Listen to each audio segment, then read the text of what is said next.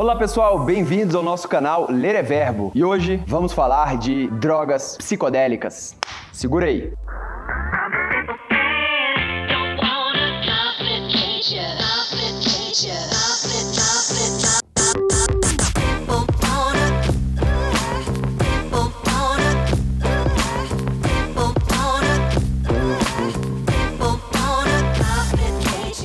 Estou aqui na Livraria Cultura de Brasília, no Casa Park, e hoje vamos falar de um livro muito interessante: Como Mudar Sua Mente. O que a nova ciência das substâncias psicodélicas pode nos ensinar sobre consciência, morte, vícios, depressão e transcendência, de Michel Pollan. Eu vou sortear este livro durante o vídeo aí, eu falo a palavrinha, você só comentar aqui nos comentários, já está participando, depois eu sorteio aí e você recebe gratuitamente na sua casa. Bem, então vamos começar. É, Michel Pollan, ele é um escritor americano e eu já tinha lido outro livro dele, que é o Dilema do Onívoro, que é um livro muito interessante, que ele fala pelo ser humano ser onívoro, ou seja, a gente comer de tudo, né, carne, vegetal e tal. A gente tem um grande dilema aí, esse negócio de veganismo e tal, mas isso é outra história. Michel Pollan, ele, é, ele escreve no estilo jornalístico, né, ele não é um romancista, e aqui ele vai investigar sobre as substâncias psicodélicas, exatamente, as drogas psicodélicas, LSD, psilocibina, peyote, ayahuasca, e ele vai falar como está havendo um ressurgimento desses estudos por parte dos cientistas.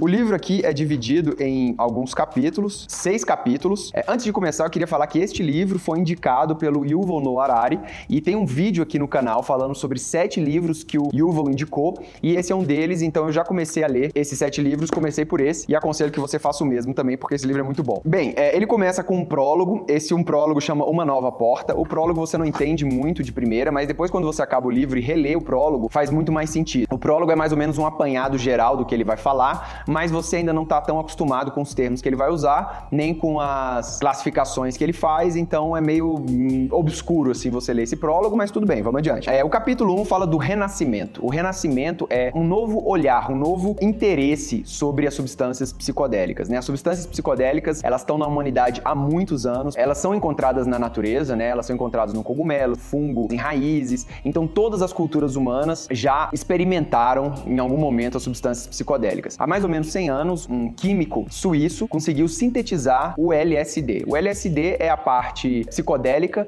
de um fungo é, e ele conseguiu é, é, sintetizar isso pela primeira vez e foi usado até os anos de 1950, 1960 com grande entusiasmo por psicólogos e pela comunidade até que caiu no mundo do lazer e foi proibido nos Estados Unidos, assim como em quase todo mundo, acho que em todo mundo na real, o uso dessa, dessa substância caracterizada como droga. Só que isso é um olhar muito raso sobre o que essa substância é capaz de fazer, mas a gente vai chegar lá. O capítulo 2 ele fala a história nat- natural sob a influência dos cogumelos e ele vai fazer um apanhado de onde surgiu esse interesse pelos psicodélicos, quais foram os cientistas americanos que descobriram é, o peyote lá no México e levaram isso para os Estados Unidos, essa busca que povos antigos já tinham muito sobre os psicodélicos e foi depois foi trazida ao Ocidente e foi colocada a baila ali de novo, né? É, o capítulo 3 ele fala da primeira onda e é dividido entre a promessa e o racha, que é justamente nesse momento em que existe uma promessa de que os psicodélicos vão curar a humanidade, e o racha, que foi essa grande proibição dos psicodélicos na sociedade. No capítulo 4 ele fala Memórias de uma viagem clandestina. Esse capítulo é muito legal, que ele fala da viagem dele mesmo, do,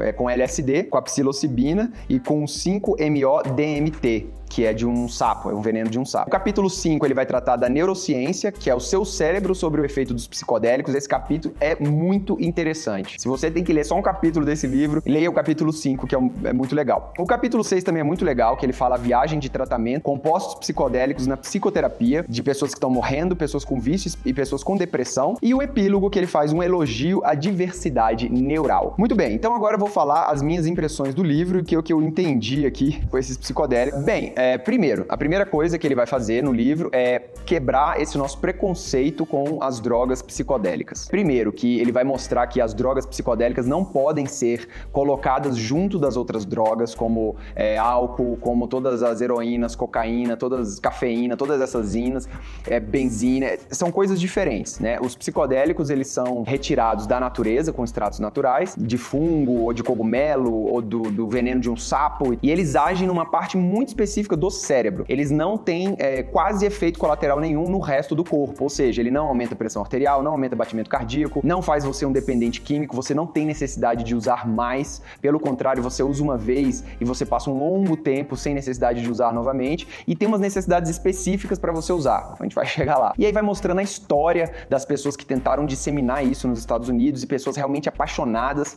pessoas evangelistas mesmo, assim, que, que achavam que todo mundo, são ou não, tem que tomar LSD. E aí depois você fica assim, cara, tá bom, ele, ele tem mais de 70 anos, o escritor, o Michel Polan. E aí você fala, bicho, esse bicho vai tomar, ele vai tomar, porque ele tá estudando, ele tá estudando. E realmente ele toma. E ele vai falando as viagens que ele tem pra gente, né? Que é muito legal, assim, a experiência de um cara relatando pela primeira vez aquilo. E ele tem, ele é um coroa já, né, cara? 70 anos, um cara pela primeira vez tomar isso com 70 anos. Beleza, e aí chega na parte que é aquela parte da neurociência, que eu acho que é a mais interessante. Durante todo esse tempo, inclusive na década de 1950, 1960, as pessoas achavam que o fato de você tomar LSD tinha a ver com algo místico, transcendental. As pessoas ainda imaginam isso, porque o efeito que ele causa na nossa mente é bem específico. E ninguém tinha estudado isso a fundo, até porque não havia tecnologia suficiente para saber isso. E hoje em dia já há mais tecnologias que aquela época, não digo que sejam suficientes, mas já há mais tecnologias, como um scanner, uma parada, um scanner magnético e tal, para saber em que área do seu cérebro está sendo afetada pelo uso do,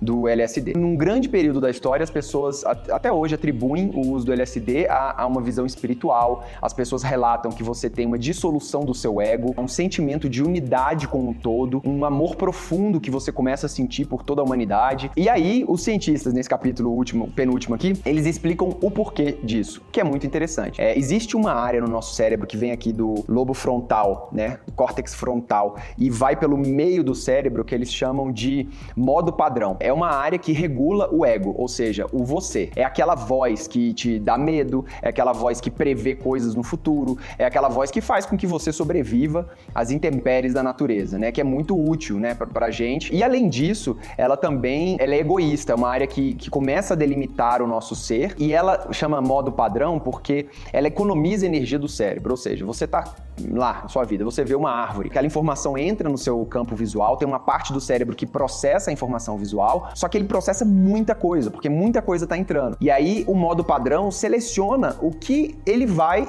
é, captar. Então assim, quando você tá dirigindo, por exemplo, você nem percebe mais que você tá dirigindo, né? Quando você tá andando, você vê árvore, vê sol, vê nuvem, mas você não percebe mais essas coisas, você não se deslumbra mais com isso, porque o modo padrão, para economizar energia, ele já vai categorizando as coisas, vai colocando as caixinhas e vamos adiante, que é, que é uma coisa bastante útil para você fazer, né?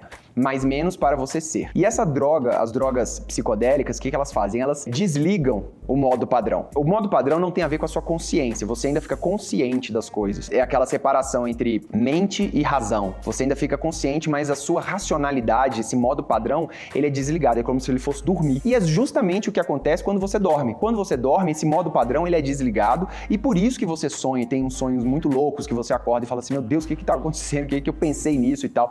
É justamente quando você não tem esse modo padrão que o inconsciente, as suas memórias, os seus sentimentos, eles têm acesso ao consciente. E eles começam a jogar coisas que não são categorizados. É, e o seu cérebro tenta desesperadamente categorizar, mas ele está sem a ferramenta principal que faz isso, que é o modo padrão. Então você começa a fazer várias sinestesias, você começa a usar áreas do cérebro, por exemplo, da visão, para processar um som. Por isso que quando você está sob o efeito do, do LSD, por exemplo, ou da qualquer droga psicodélica, você às vezes é, ouve algo e você sente um gosto, ou então você vê algo e, e você sente um cheiro, quer dizer, são áreas do seu cérebro fazendo outras relações. Você traz emocional, você traz um sentimento, você traz algo que está guardado dentro de você e começa a buscar outras formas de resolver aquele. O cérebro tem que buscar outra, outras formas de resolver aquele problema. Então, por exemplo, Freud falava que você tem como avaliar o subconsciente das pessoas de duas formas, ou através dos sonhos, ou então através do que ele chama de uma é, relação direta, né? Você faz algum exemplo, alguma coisa, a pessoa relaciona e aquilo meio que passa por essa barreira do modo padrão. Só que com os psicodélicos, você consegue fazer isso com uma pessoa acordada.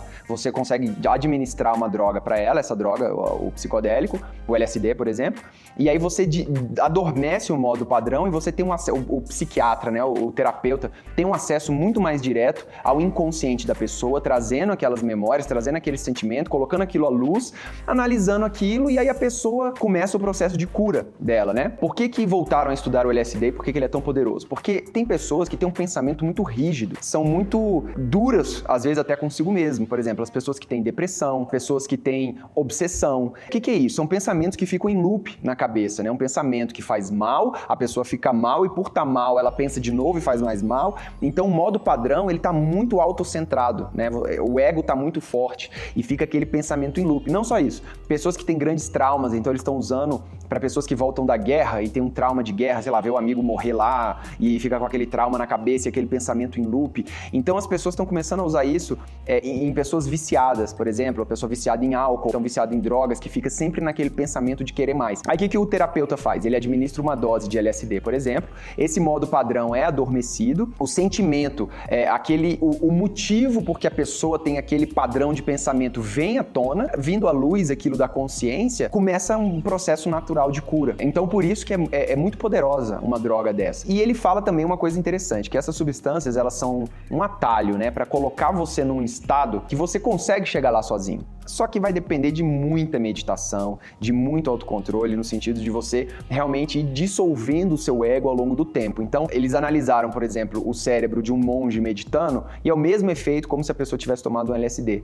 Você tem a dissolução, você tem um adormecimento desse modo padrão e a pessoa tem uma é, sente muito mais essa pertencimento ao todo. E como tá muito no começo assim, e as pessoas já pensam assim: "Ah, mas vai ficar um monte de drogado na rua e não sei o que e tal". É essa visão que ele tenta com esse livro mudar um pouco, falando assim: olha, é, é uma droga muito poderosa que a gente não pode deixar ela proibida. Não que a gente vá legalizar, mas existem certos casos, por exemplo, uma pessoa que está um do. Por isso que ele fala, uma pessoa que tem um câncer terminal, que está sofrendo muito, que administrar uma droga para essa pessoa, ela vai dissolver um pouco aquela dor, aquela, aquela dor que ela sente no próprio ego e vai começar a ver o mundo de uma maneira mais tranquila. A morte vai ressignificar para essa pessoa. Enfim, é, um, é uma parada muito interessante mesmo. E ainda tem uma parte muito interessante também que já discutimos aqui no canal com outro livro chamado Eu Não Sou Meu Cérebro, que é um estudioso da filosofia do espírito. É um tema muito complexo e muito interessante. Se você quiser dar uma olhada no outro vídeo, tá aqui. Que ele fala o seguinte: